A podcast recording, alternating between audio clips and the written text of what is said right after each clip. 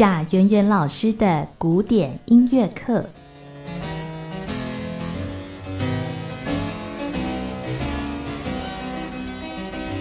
好，又来到我们的贾圆圆老师的古典音乐课单元。在我们今天单元当中，为大家邀请的是钢琴家贾圆圆老师。老师你好，主持人好，各位听众朋友大家好。我们今天呢要继续介绍的是肖邦的夜曲作品五十五哦。那这一组的呃作品呢，它一样呢也是有两首，不过呢它的写作的年代呢是在一八四二年，呃，大概是在一八四四年出版的，是吗？呃，是，它其实就是在呃一八四二年的时候呃创作的，哦，然后呃这一段期间呢，因为它整它是一套嘛，五十五的也是 Number One Number Two，嗯，好，那所以这一套的话，基本上就是呃创作大概是延展了两年左右，一八四二到一八四四哦，其实也真的是蛮接近，就是他人生大概慢慢就走到后面这样子。一八四四年的时候，然后他在八月的时候出版的这一套作品。嗯。那这套作品，它呃，基本上它是呃，献给他其中的一个爱慕者，也其实因为就像我们前一集节目就有在说到，就是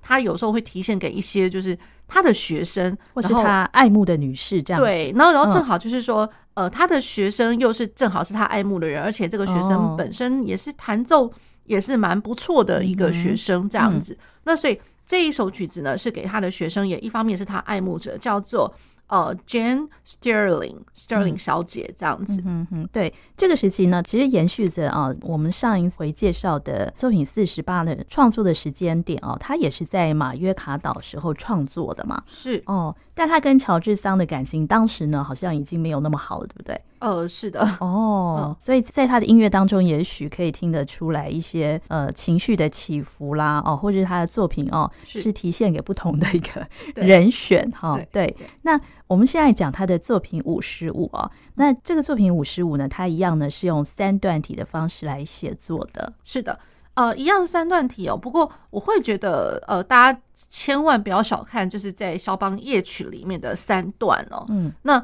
呃，尤其是中间这一段，我觉得每次光看到呃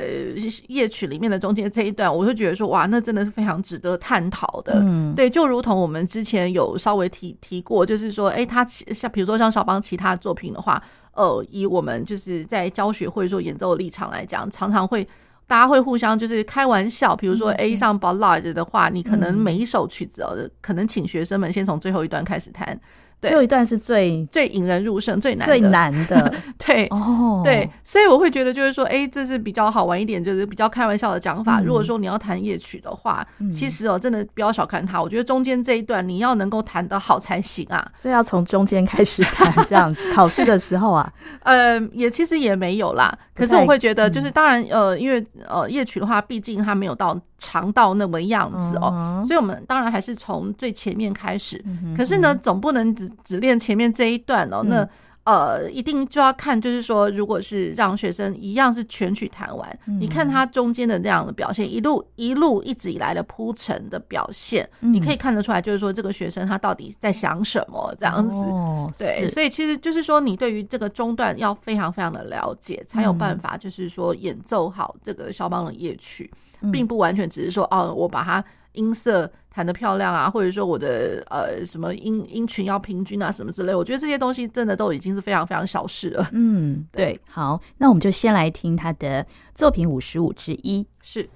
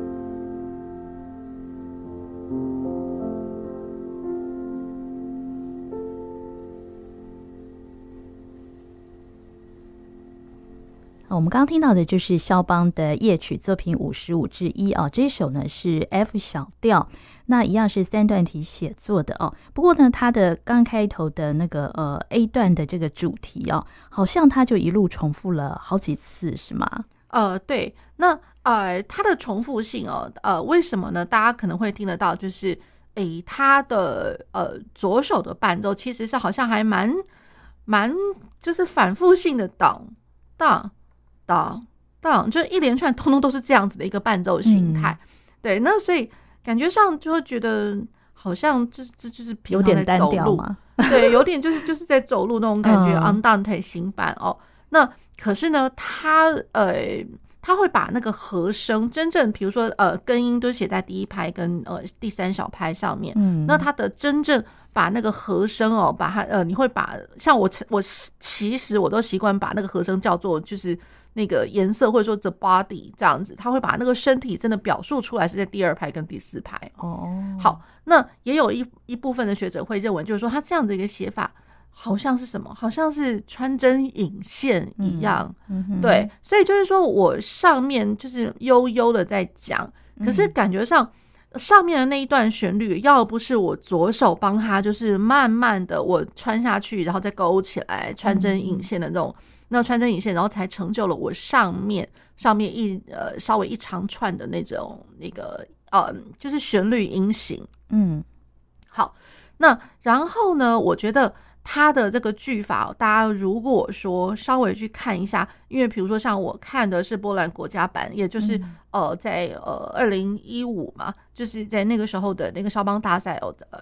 那个肖邦大赛的协会，他们重新就出出版了一个最新的一个版本，最他们也认为是最考究的波兰国家版。对，所以我参照的那个版本哦，你可以看到他的那个句法，我觉得真的是也是觉得不可思议，就是很好像你会觉得就是说我。呃，结束在这个句子的尾巴，呃，咚滴咚滴咚，然后你会觉得，哎，怎么好像已经尾巴了？咚咚滴咚，觉得又是尾巴，哎，怎么这个音又又是头的那种感觉？嗯，所以再次的造就，你会觉得就是说这个句子到底有多长啊？这样子，对，一直绵延不断，它重复性一直绵延不断，可是又不太断那种感觉。嗯，对。好，那所以它的这个重复性，我会觉得，即便是重复性。那你借由不同的句法，嗯，不同的分句，我的呃乐句的起头跟我乐句呃断点在哪里，它每一次都不太一样哦。对，所以我觉得也因为是这样子，很微妙，很这其实老实讲，这真的很很小，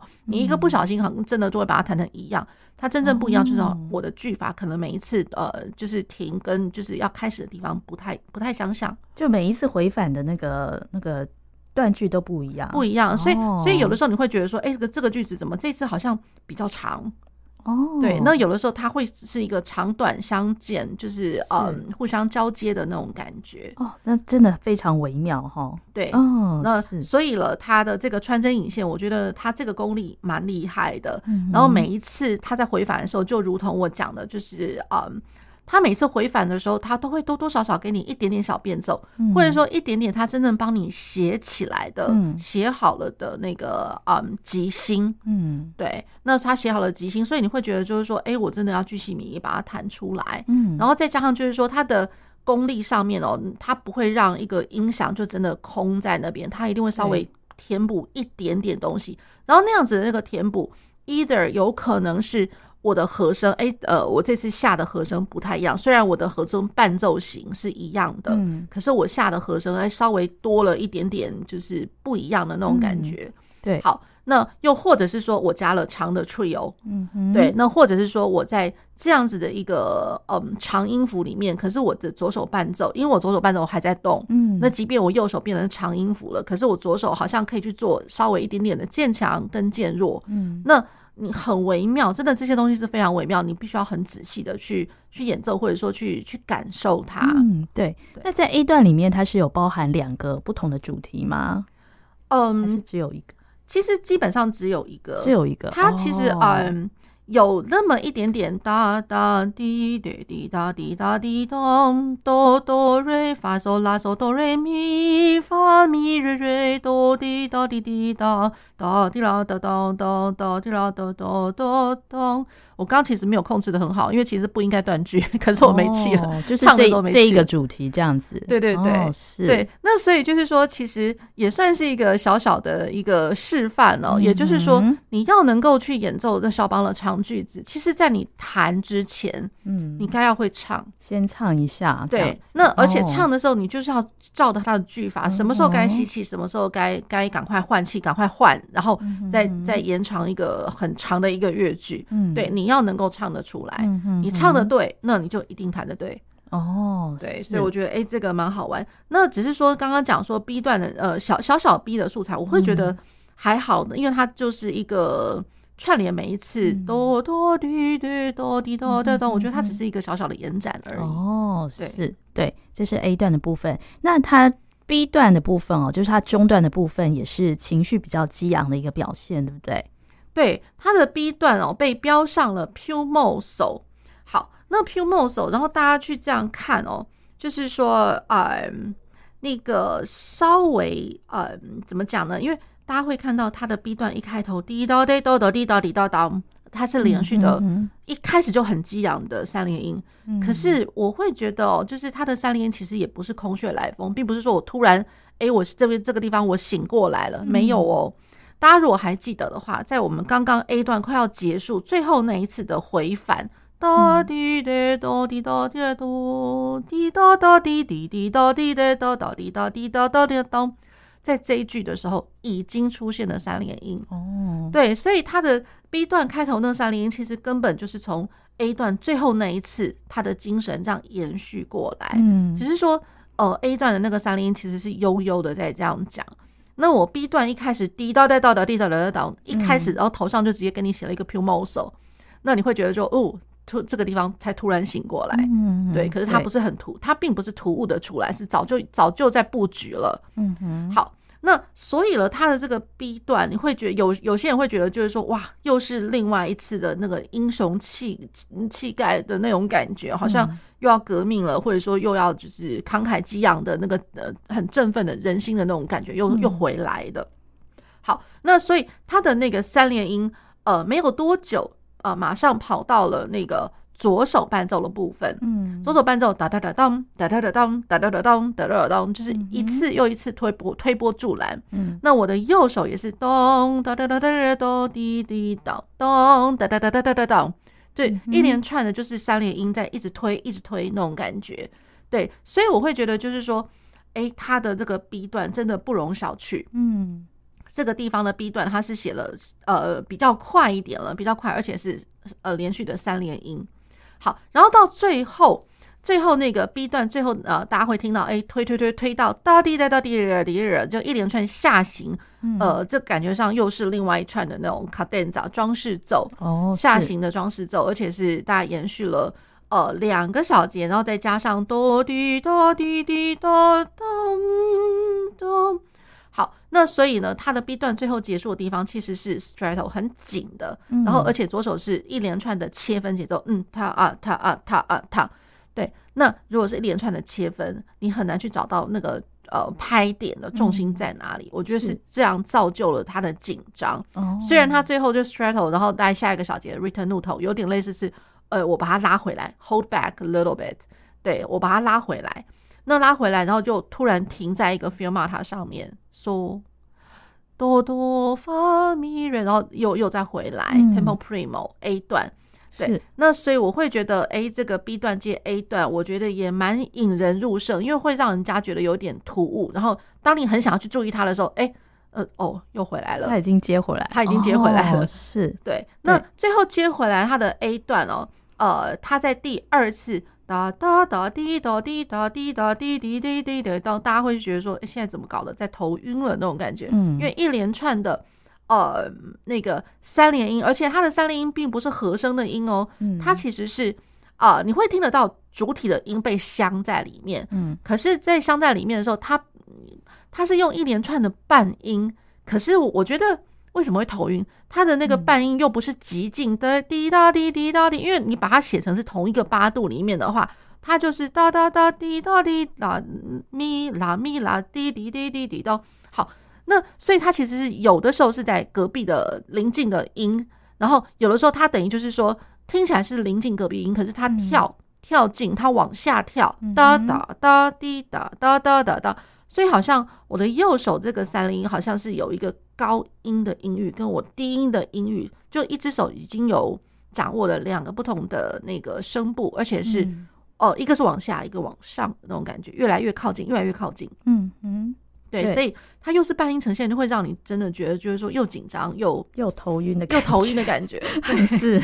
对，所以我觉得肖邦他其实蛮厉害的，各式各样的变奏他都变得出来。Oh. 没有，其实就是这这老实讲，这其实是他的一个即兴的手法，mm hmm. 只是说他把它写起来而已。哦，oh, 对，所以这是在他的作品五十五之一的最后的呃尾声的部分。哦、呃，其实是在他一开始他回来，就是他的 A 段再回来的回来的时候，开始回来就你就听到这种东西。哦，那最后的那个尾声，那最后的尾声呢，嗯、大家会听得到，觉得。我觉得这个地方哦，真的有一点点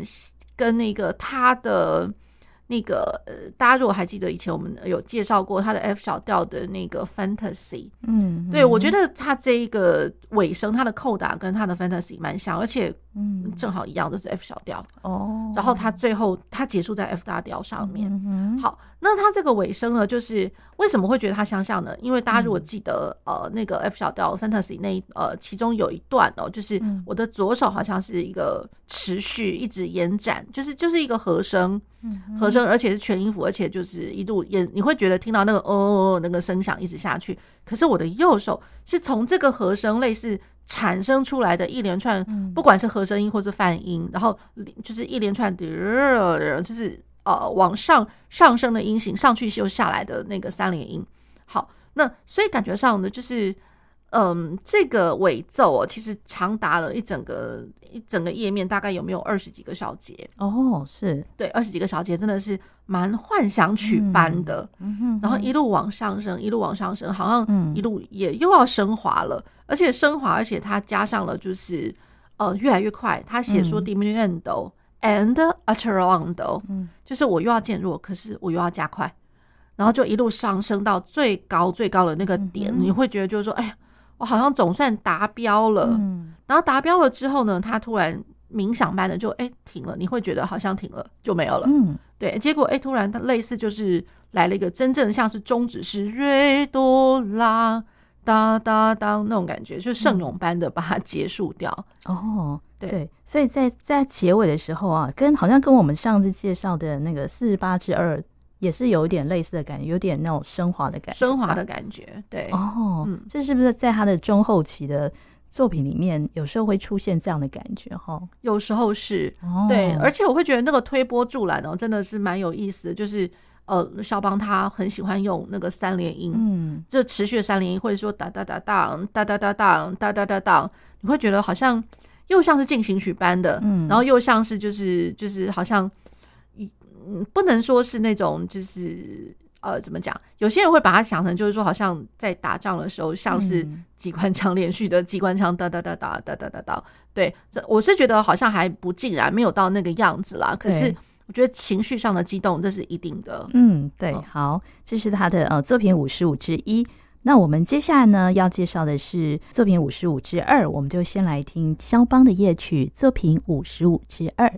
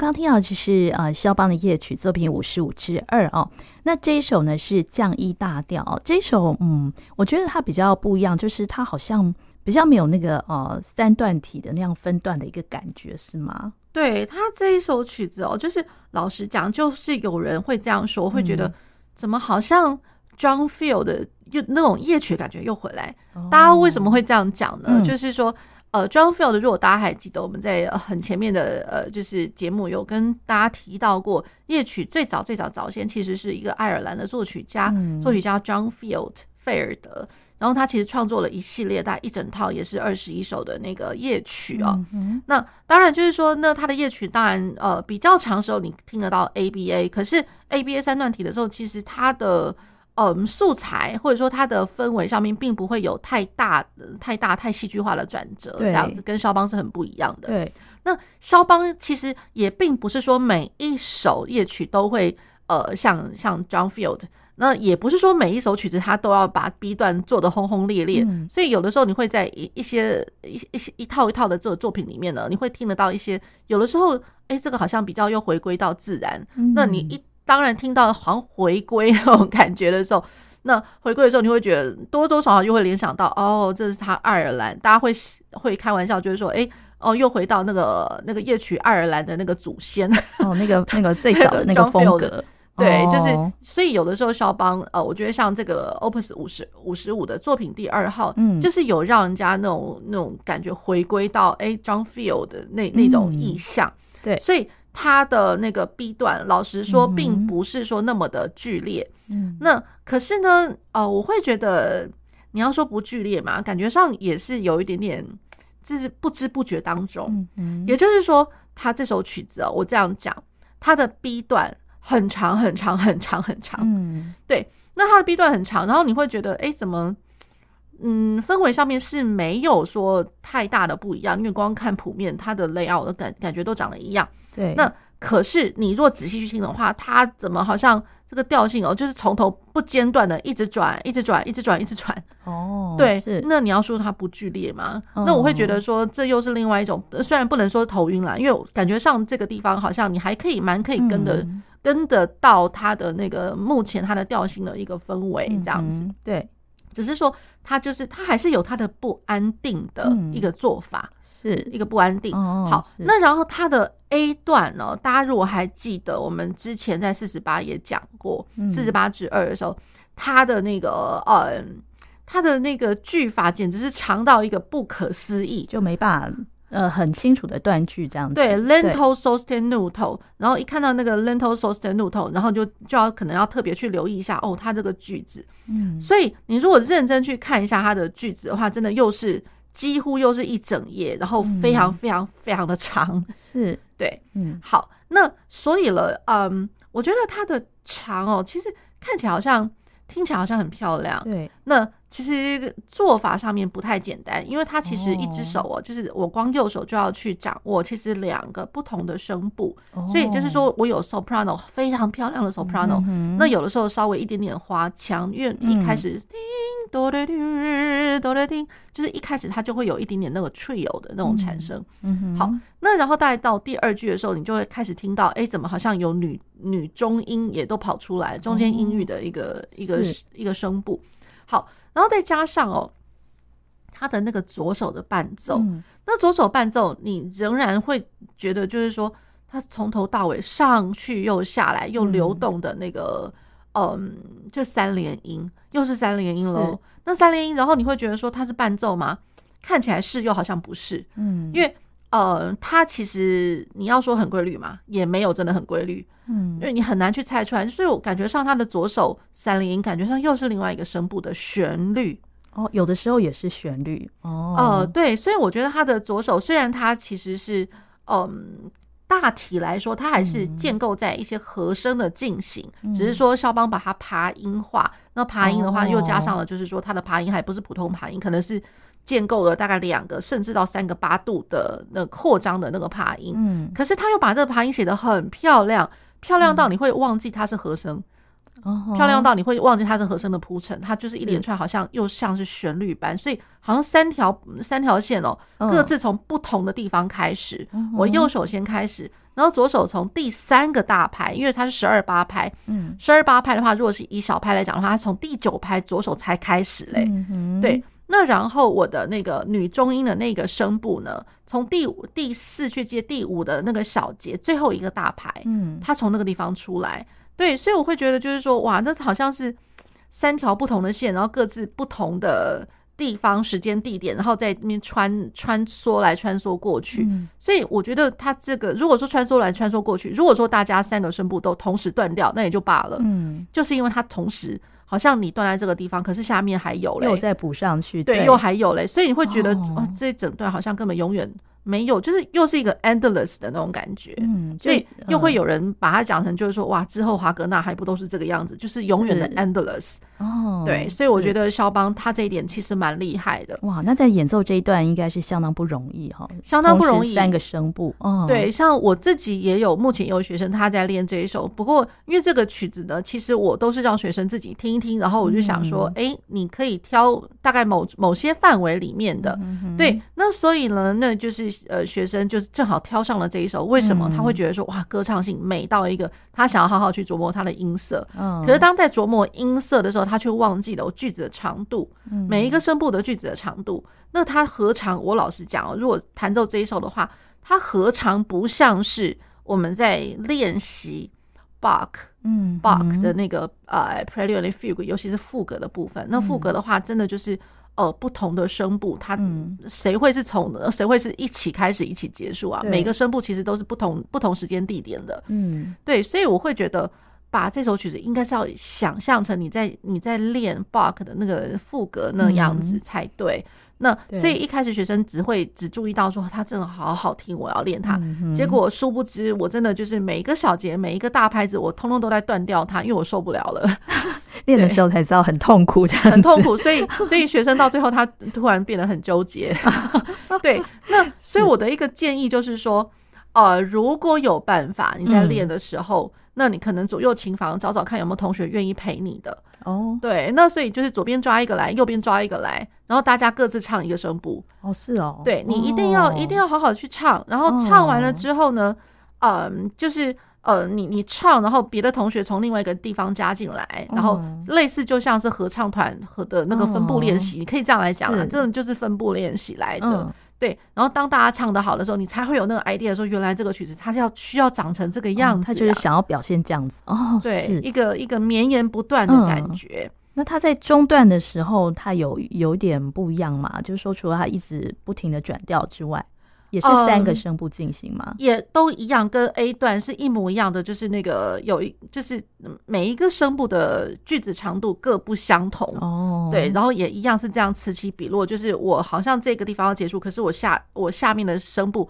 还在嘞。嗯，对，就一路的这样子走法。嗯，对，然后就一路这样走走到完了，我会觉得这样真的是很了不起的。哦，那然后。到了他的最后，呃，A prom 回来的时候，嗯、到最后最后快要结束的地方，你才会才会发现，就是说流动的三连音突然在右手的部分，它突然变成四连音，嗯，然后四连音慢慢慢慢的，你会知道，就是说它上面写的是 Roland Tando 那可是 Roland Tando 它不让你闲着，哎，那 Roland Tando 它其实是从三连音跑到四连音。然后再跑到五连音，嗯，所以你真正好像 rolling t a n d o 照理说我应该是要慢慢，越来越慢，越来越慢。哦，那问题是我 rolling t a n d o 之以内，我居然还加了音越加越多，嗯，对，所以其实老实讲，你真的要马上休息嘛？好像他也不让你马上片，就是得闲了那种感觉，嗯，对，所以他是慢慢慢慢，就音越加越多，越加越多，然后然后把那个时间跟空间都整个延展出去了，嗯，然后。呃，最后会听得到，哎，一样好像是圣咏般的结束，是这样子。他他所谓的圣咏般结束是说用那个和弦快重的进行的那样子，对，就是和和声和声上面，也就是说，呃，因为我们在讲合唱团的话，有可能就是 soprano，、嗯、然后 alto，然后 tenor and bass，嗯，对，至少就是说我会有这四个声部，女高女低，然后男高男低这样子。那当这四个声部同时。它就是同时一起出现，嗯、然后不会有其他的任何经过音或者什么的点缀。嗯，那它就是同时的，你会听得到，哎，好像有一个终止式，可能像是五级，嗯，然后再走到一级，嗯，的那种感觉，所以五到一它就是一个正格终止啊，嗯，对，圣咏般的正格中指。是好，这是肖邦的夜曲作品五十五之二。那我们今天呢，为大家介绍的，呃，他的夜曲作品五十五之一跟之二啊，这两首呢，都是他在一八四二年写作，在一八四四年出版的。那我们今天呢，也非常谢谢贾云老师，谢谢主持人，谢谢各位听众朋友。听完了贾云老师的详细的解说之后呢，最后呢，我们就再来听一次肖邦的夜曲五十五之二。